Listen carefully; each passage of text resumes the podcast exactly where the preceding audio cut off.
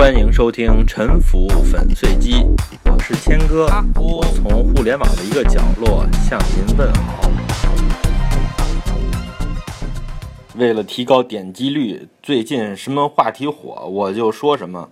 我首先要为自己的无耻向听众道歉。最近啊，出了这么一个事儿，河北省乐亭县某一个肯德基的店铺呢，被一些人打着标语堵在门前，还有一部分人进入店铺，对里面正在用餐的顾客呢进行指责。具体的指责呢是说他们给中国人丢人。我开门见山说一说我对这个事情的态度。首先呢，示威游行并不一定是违法的，但是干扰商家的合法经营。并且对用餐的顾客进行骚扰，这种行为呢，很明显是违法的。首先，这个店家他有权站出来维护自己的正常经营活动，在店家不愿意跟闹事人发生正面冲突的情况下，他也可以报警。在这个时候，警察有义务保护商家的合法权益。对干扰他们合法经营活动的行为进行制止，甚至呢对这些违法人进行强制。但是呢，从看到的材料里面呢，有警察出现在现场，他们起到了保障商家生命财产安全的作用，但是他们并没有对妨碍商家经营活动的这些违法者进行阻止和强制。这个做法，我认为是可以理解的。因为他们不希望和这些示威者发生暴力冲突，也不想被这些示威者扣上袒护外企、袒护外商、充当汉奸的帽子。用比较高的标准要求的话，警方应该保证商家的经营权利，履行好他们的职责。对于抵制这货、抵制那货，我也说几句。我十几岁的时候去过湖南某一个氧化锌工厂，印象很深。厂房里是粉末飞扬啊，能见度很低，不习惯的人啊根本不敢呼吸。这儿生产的氧化锌矿粉主要是用于出口的，中国出口各种货物给世界各国，是为什么呢？难道是为了拿一堆美元看着爽吗？是为了买美国国库券吗？贸易顺差很光荣吗？完全错误。中国生产产品出口给全世界，换来美元啊，是用来花的，花花来买什么呢？买国外的技术，包括管理技术啊、设备、原材料，啊，进口这些是中国劳动生产率提高啊、越来越发达的基础。也买消费品和生活物资啊，国外的很多生活物资比中国国产的便宜，中国人不需要苦哈哈的自己生产。让老外替我们生产，让他们去劳动，效率更高啊！有些消费品属于奢侈消费品，很贵，比如说这个 LV 包包吧，这个东西表面上看没什么用，啊，还有比如说好莱坞电影，一般的花花几亿买回来的就是几卷数字胶片。但是这类产品啊，你消费它是一种学习过程，学什么呢？学设计啊，学营销，学外语。学文艺，学国际潮流啊！中国人消费了这些，我们自己不升值吗？不有利于我们生产出有文化附加值的产品，再卖回给老外，再大赚一笔吗？所以，用洋货的真正意义是帮助中国人提高效率，做好国货。对于反美，我的看法是这样的：哎，这里边呢，经常出现一种。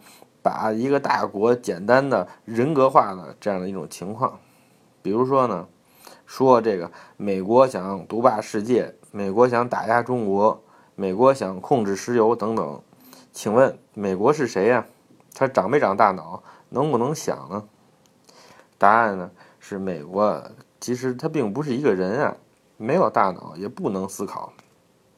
同样道理，美国政府、美国国会、美国资本家。他都不是一个个的人，啊，他都没有，他都没有长脑子呀，他怎么思考呢？说他们想如何如何，这些其实都是不准确的。那么，请问谁能代表美国呢？是希拉里还是特朗普呢？啊，比尔盖茨、乔布斯、巴菲特、安吉丽娜·朱莉还是小威廉姆斯？反美到底反的是谁呀？肯德基和阿里巴巴都是美国上市公司，为什么反对吃肯德基，但是哎还能照样上淘宝呢？凡是把美国想象成一个人，认为美国有某一个特别确定的想法的，他们基本上都既不了解美国政府运作的模式，也不熟悉美国的群众。到底美国人民他们的共识是什么？美国政府的立场到底是什么？哎，他们也不太清楚。他们就是看了一些著名小报上边支离破碎、断章取义的一些消息。这些小报的宣传导向呢，是属于权威主义传统的。用周孝正老师的语言说，不符合社会主义核心价值观的公正诚信的精神。在热衷于反美之前，最好了解一下美国政治，看一些一手资料啊。美国的国会辩论都是有转播、有录像的。如果要是看不到的话呢，哎，看看纸牌屋也可以。了解了美国，再决定反美到底应该反哪些人、哪些主张和政策。反肯德基事件也是一个有意思的文化现象。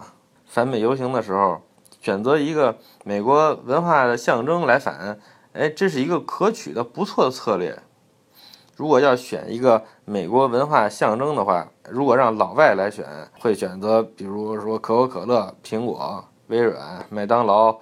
还有谷歌，呃，这几个一个是生意大，另外也有比较丰富的文化内涵，比如可口可乐吧，哎，它是一个很不得了的代表啊，代表的是呢，其实毫无文化内涵，但是呢，却成为了区分人们文化属性的符号，也就是说呀，它把人分成了喝可乐和不喝可乐这两种人。哎，他们对应的呢都有他自己的文化特征，而且两边都觉得自己挺优越的。可乐的广告也一直是波普文化的经典案例，而且有人喜欢天然的有机的东西。哎，我们这个可乐里边呢，没有一样东西是天然的，连糖浆啊都是用玉米淀粉水解出来的，而且光明正大，哎，够狠的吧？再说苹果，用。略微有点东方工艺美术风格的这种极简主义设计啊，对全世界进行洗脑，而且呢，嗯，你别嫌贵，还不打折。微软呢，它的特点就是垄断，就像一个税务局一样，它两年啊升级一次系统，收大家一笔税，但是呢，它从来没强迫过你，有人逃税呢，它也不太管。哎，它的产品有些人说不太好。但是到底好不好，我也不知道啊，因为我也没用过别的。垄断的结果呢是，我不用它，我还不习惯。哎，你给我一个苹果电脑，我觉得浑身不舒服。嗯，我认识一个德国哥们儿，他电脑一死机啊，他就恶狠狠地叫一声 “Bill Gates”。所以啊，哎，这个比尔盖茨啊，他很有可能是世界上最多的被咒骂的名字。哎，你想想，这是一个什么水平的文化成就啊？麦当劳呢，做出了最符合美国人口味的几款食物：芝士汉堡、巨无霸、薯条，还结合了可口可乐。美国的中产阶级啊，对麦当劳其实是非常不屑。哎，但是没准他们私下自己就偷偷去吃。而且美国老百姓一说反对大公司，就说麦当劳天天找麦当劳的麻烦，所以啊，人麦当劳是世界上质量最过硬、最可靠的餐饮。对它的攻击，比如说指责它是垃圾食品，什么吃多了会死啊、环境污染等等啊，其实都缺乏根据啊。要不然这种公司早就被搞垮了。美国人讨厌麦当劳，主要还是因为它太便宜，太适合穷人。人都嫌贫爱富嘛，所以现在麦当劳哎想了个办法，也在搞咖啡、卖马卡龙，搞一些性价比低的产品来讨好美国的中产阶级。这就是涂脂抹粉啊，赔钱也得干。麦当劳呢，全世界味道都一样，我对这一点是有认同的一面的。《吕氏春秋》说呀：“古今一也，人与我同耳。”牛顿牛老爵爷告诉我们。天上的星辰和地上的石头都遵循同样的运动定律啊。麦当劳也是要证明全人类都具有同样的口味儿。哎，它就是一个很有文化自信的公司，本地化搞得特别差。再说谷歌呢，谷歌是一个纯搞技术的公司，对提高全社会的生产生活的效率啊，为了这个信信息的交流做出了很大的贡献。他自己呢，只是赚这其中的这么一小部分。即便如此，也搞成了世界上最大的公司之一啊！哎，所以说谷歌也是很了不起的。这几个。都比肯德基的生意大得多，而且文化内涵也丰富得多。但是呢，这次这些人选择的是肯德基，啊，我那刚刚听说这事儿的时候呢，我就觉得有点搞笑。为什么呢？因为这个事儿触动了我心里一个很猥琐的机制，就是鄙视链。哎，虽然我平时掩饰着，但是这个鄙视链还是存在啊。这就好比吃烤鸭的看不起吃爆肚的，吃爆肚的看不起吃卤煮的。我心里其实也觉得呀，这个肯德基比麦当劳，其实还要低上一等。要知道，这个麦当劳啊，里面主打的是汉堡，也就是三明治啊，这里边这两片片面包啊，是美国人最爱吃的，但是呢，它不太符合咱们本土群众的口味儿。所以麦当劳在四五线城市啊不太吃得开，没有肯德基的炸鸡受欢迎。所以啊，我一听说围攻的是肯德基，我就觉得这是一群现在经常被人扣以这个小镇青年封号的人，在一个连麦当劳都开不起来的一个小地方，啊，在上班时间进行了一次带有很浓郁的屌丝气息的这样的示威游行，这个画面感就跃然眼前呀。但是。话说回来，这次肯德基被围，其实呢，哎，是得到了我们中国屁民的文化加持啊。我以前有一个老师，是一个对社会问题非常敏锐的一个老建筑师，他认为这个九幺幺恐怖袭击啊，是对纽约的文化加持。过去美国乡村的爱国群众啊，很多都不喜欢纽约，他们觉得纽约啊乱，左派、自由派泛滥成灾。外国移民多，恐怖，毁三观，一点都不像美国。但是世贸大厦轰然倒塌的那一刻，他们认识到纽约是敌人心中美国的代表，是美国精神的殉道者。这个反而扭转了纽约在美国爱国群众中的形象。这次啊肯德基这个美国中产阶级特别鄙视的餐饮品牌。哎，也恰恰得到了中国一部分群众的认可，被选中作为美国文化代表啊，说明他在中国人民中深入人心啊。我上网一查，好家伙，二零一三年有一个排名，肯德基在中国最有影响力的外国品牌中排行第一。肯德基确实做的不错，首先呢，它是第一个进入中国的洋快餐。这是一九八七年的事儿，当时小朋友吃一顿花掉爸妈半个月薪水，这很大一个事儿。嗯，我上大学一年级的时候，那个时候我们班有一次班会，主题就是吃肯德基。嗯，那时候肯德基有一个小菜儿是这个圆白菜丝，老外管这个叫 coleslaw。我有个同学第一次吃，觉得特别难吃啊，没忍住都吐出来了。哎，结果果不其然。没过多久啊，肯德基就把这个菜丝给淘汰了。那，只是在中国淘汰了，在美国呢还可以吃到。而且肯德基本土化做的也很好啊，比如说有一个墨西哥鸡肉卷儿，这就是为因为美国墨西哥人特别多，给他们准备的。这就是他们为了更广泛的客户做的努力啊。后来还出了一个老北京鸡肉卷，是放甜面酱的。肯德基是非常顺着客户的。这一次。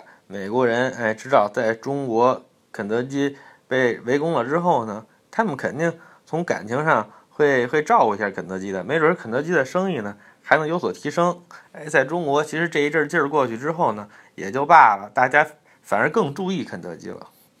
所以啊，这次对肯德基完全不是坏事儿，我认为完全有可能是好事儿。再说回围堵这件事儿吧。这事儿一出啊，不但我这种爱国中年呀，这个有点不屑一顾，有一些我认为是比较热血的，对美帝更加愤怒的一些青年朋友啊，比我还不满意。他们认为啊，这次围堵肯德基事件破坏了爱国人士的形象。有一个网友说，这些人是反装中，哎，我就不太懂了，什么意思？后来我同学告诉我说，这是一个三国杀的术语。意思是反贼假装忠臣，假装爱国人士，伪装成爱国人士来给真的爱国人士捣乱。我一听就笑出来了，想太多了。你去看看那些网上那些照片，你看人家那个热情像是伪装出来的吗？而且啊，就因为人家是小镇青年，人家在这个鄙视链的下游，你们这些城市青年就看不上人家，和人家划清界限吗？